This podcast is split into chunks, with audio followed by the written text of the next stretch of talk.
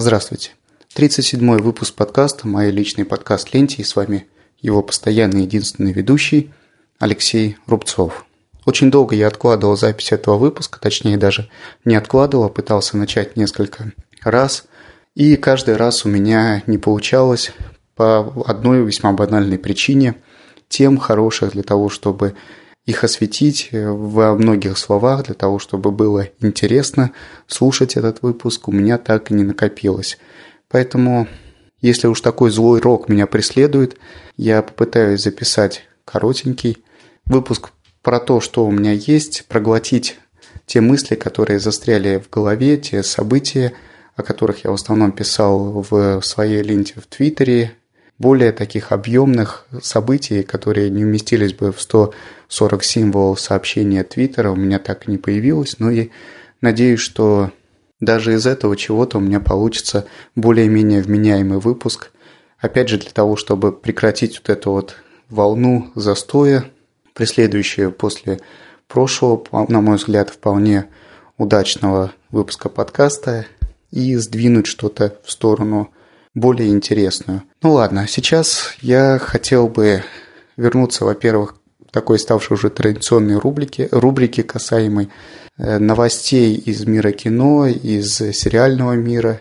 И хотел бы поделиться одной радостной для меня новостью, которую я узнал опять же из Твиттера. Новость о том, что Натан Филион разместил сообщение в своем блоге, в своем Твиттере о том, что он выкупил наконец-то права на сериал Firefly «Светлячок». Это сериал, благодаря которому Натан Филлион стал известен всему миру. Сам сериал из жанра космической фантастики, очень интересный, но очень быстро и скоропостижно закончившийся. Но, правда, по результатам сериала был снят еще полнометражный фильм «Миссия Сиренити». Если я не ошибаюсь, называется он именно так, где снялась вся та же команда, которая принимала участие и в съемках сериала «Светлячок». Так вот, сразу же, буквально сразу после закрытия сериала Firefly, Натан Филлион, я думаю, что сейчас он большинству известен по продолжающемуся в данный момент сериалу «Касл», где он играет главную роль писателя детективов, принимающего участие и оказывающего помощь в расследованиях реальных преступлений отделению полиции. Так вот, Натан Филлион еще в то время, несколько лет назад, заявил, что всеми силами будет стараться, приложит все силы к тому, чтобы получить права на продолжение сериала «Светлячок». И вот, наконец, похоже, это свершилось. Правда, свершилось немножко странно, на мой взгляд. Официальных пресс-релизов, официальных заявлений еще не было. То сообщение в Твиттере, которое было сделано Натом Филионом, им же и было стерто, и оно сейчас доступно в сети только по скриншотам. Правда, скриншотов достаточно большое количество, что позволяет сделать вывод э, о том, что сообщение было все-таки не фейковое. И реально оно было. Хотя, опять же скажу, официальных подтверждений пока не было. Возможно, это связано с какими-то юридическими тонкостями, юридическими заковыками. Не знаю, но я знаю точно, что еще в начале года был создан сайт в поддержку э, вот этого проекта приобретения прав на светлячок с целью дальнейшего э, выпуска. Притом, интересный факт, сам Натан Филлион неоднократно в интервью заявлял, что, возможно, и, скорее всего, новый светлячок будет выпускаться независимо от различных телекомпаний, выпускаться будет и энтузиастами и транслироваться через интернет. Ну, скорее всего, конечно, продаваться через интернет. Но, тем не менее, такой факт сам по себе интересен. Очень небольшое количество сериалов. И из популярных, известных мне, по-моему, таких нет ни одного которые распространялись и снимались бы, производились именно таким образом. Посмотрим, что из этого получится. В свое время даже Марк Цукерберг, это известный всему миру создатель э, социальной сети Facebook, заявлял, что он готов приложить свою руку, э, дать денежные средства на приобретение прав, потому что сам, ну, как оказалось, является большим поклонником этого сериала. Ну, кстати, Э, когда открылся сайт в интернете с целью сбора денежных средств, появились в социальных сетях, э, в том же Фейсбуке, различные группы, преследующие именно такую же цель. И, кстати, из самого Фейсбука собрано, по-моему, был максимальный процент тех денег, которые в итоге пошли на уплату за уступку прав. Сама сумма, конечно, не разглашается, но вот те пожертвования и те взносы единичные, которые были сделаны богатыми меценатами, а также те суммы, которые собраны с помощью групп в различных социальных сетях, они вполне официально доступны, и по ним можно сделать вывод, во сколько же обошлось Натану Филиону приобретение прав на Firefly. Ну что ж, будем ждать, надеяться. Я сам большой поклонник этого сериала. Он попадает для меня в первый, э, в первый класс сериалов. Я условно делю сериалы на три класса. Первый из которых это те, которые я смотрю постоянно, э, жду и с удовольствием, возможно, даже пересматриваю. Второй класс сериалов – это сериалы, которые я смотрю в межсезонье, между выходом новых сезонов первого, сериалу первого класса. Ну а, а третий, как вы догадываетесь, это те сериалы, от которых я уже полностью отказался. Это отказался либо от тех сериалов, которые были во втором классе и перевелись в третьих, а два примера таких совсем недавних я сейчас вам приведу, либо попадают туда сериалы еще на стадии ознакомления с содержанием, с описанием сериала, либо, что обычно и бывает, после просмотра одной-двух серий первого сезона. Но вот, как я и обещал, те два сериала, которые совсем недавно для меня перешли из второго класса в третий, это, во-первых, э, «Воздействие», сериал «Воздействие» Leverage и сериал э, «Хранилище 13». Очень жаль, что эти два так на мой взгляд, интересно стартовавших сериалов. По крайней мере, они были на вершине того спи- сериального списка, который я отнес ко второму классу. Но сейчас оба этих сериала летом вышли в новых сезонах, и оба совсем и совсем плохие стали.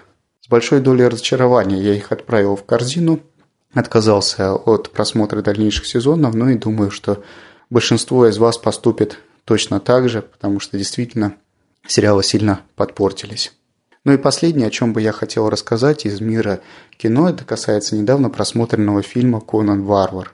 Это фильм, который является по сути ремейком того самого Конана Варвара, в роли которого снялся еще в 80-х годах Арнольд Шварценеггер. К этому фильму я питаю такие особые нежные чувства, потому что познакомился я с ним в весьма раннем возрасте, 10 или 12-летним, насколько я помню, и при весьма таких необычных обстоятельствах. Конечно, тот голливудский фильм в Советском Союзе на больших экранах не транслировался, и увидеть я его мог только на видеокассетах, а в то время наличие видеомагнитофона – это была, пожалуй, редкость, сравнимая со встречами там, с инопланетянами или со снежным человеком.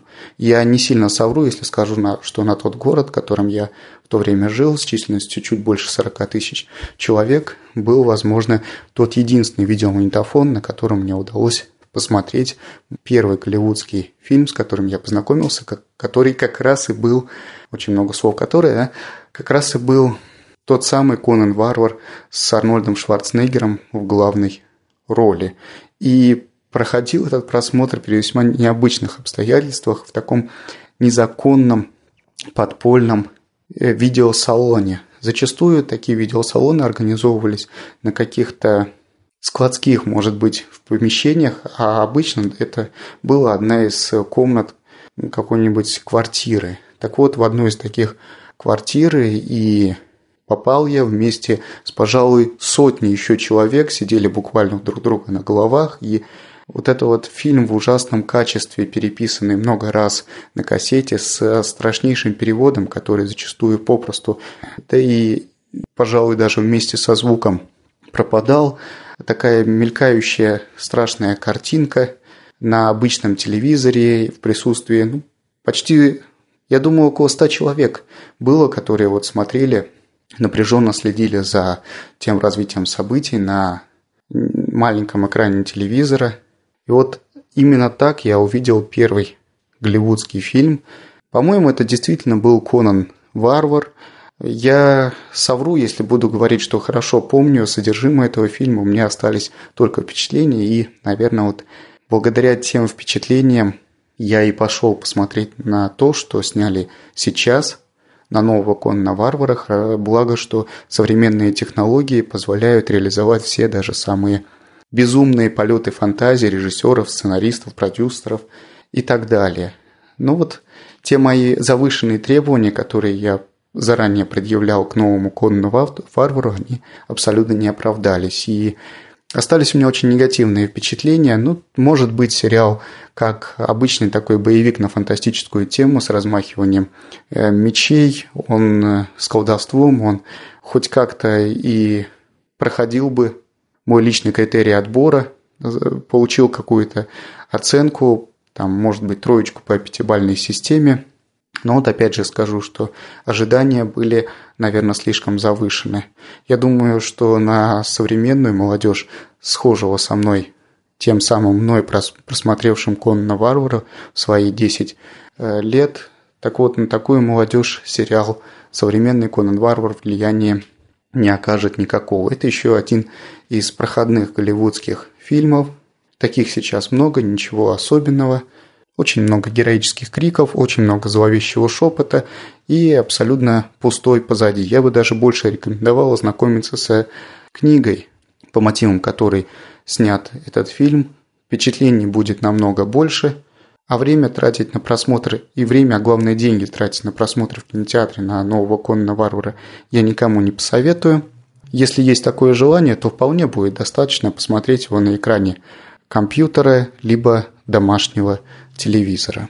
И последнее, о чем бы я хотел поговорить в этом выпуске подкаста, так это о том, что я давно собирался поделиться теми, э, теми собранными данными или и впечатлениями о прослушивании подкастов на английском языке вот с целью в основном изучения этого самого английского языка. Первый подкаст, который я хотел бы порекомендовать вам, это ESL подкаст. ESL – это достаточно известная аббревиатура, которая шифровывается как English as a Second Language. Э, такое словосочетание вы встретите во многих подкастах, если наберете его в строке поиска в iTunes, но сам подкаст ESL подкаст, он такой э, сам по себе единственный. Рекомендую всем тем, кто начинает, пожалуй, тем, кто уже находится на уровне advanced э, понимания английского языка я бы не рекомендовал обращаться к ESL подкасту, а вот все начинающие,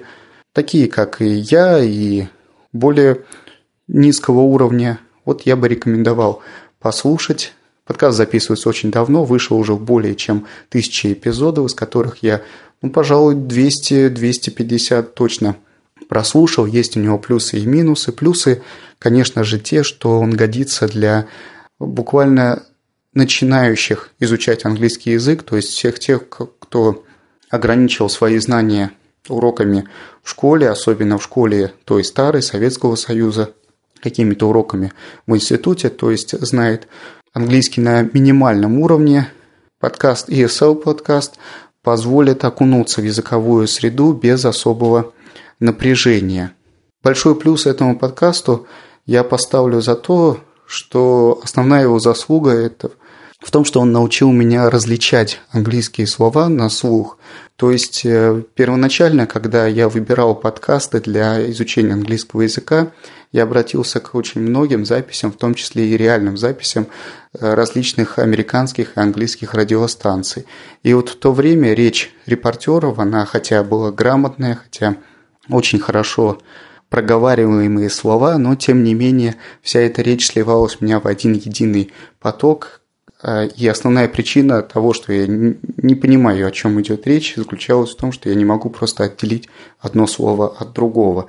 Так вот, после буквально месяца или двух прослушивания ESL подкаст, в котором первоначально, возможно, я тоже не все эм, понимал, но вот как раз благодаря медлительности и внятности речи я пришел к выводу, что речь с радио, речь в сериалах, фильмах, английскую я стал понимать вполне уверенно. Понимать именно не на том уровне, что внутренне переводить на родной язык, а в том, что стал отличать те слова, которые говорят англичане, и даже в случае, когда при беглой речи проглатываются какие-то модальные глаголы, какие-то окончания, я уже начал понимать, что в этом месте должно, вот если бы это было написано, стоять то или иное слово.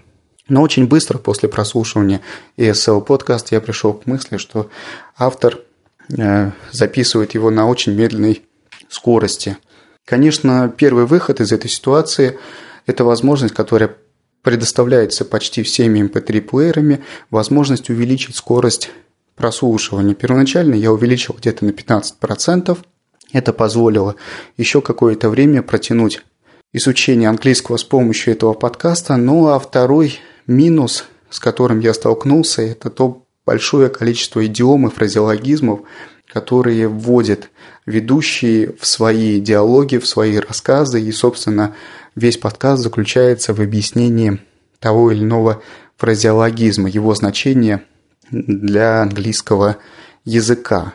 Так вот, прослушал более сотни подкастов ESL подкаст, я пришел к выводу, что те фразеологизмы, те идиомы, которые придает автор, я и встречаю, пожалуй, только на страницах этого подкаста.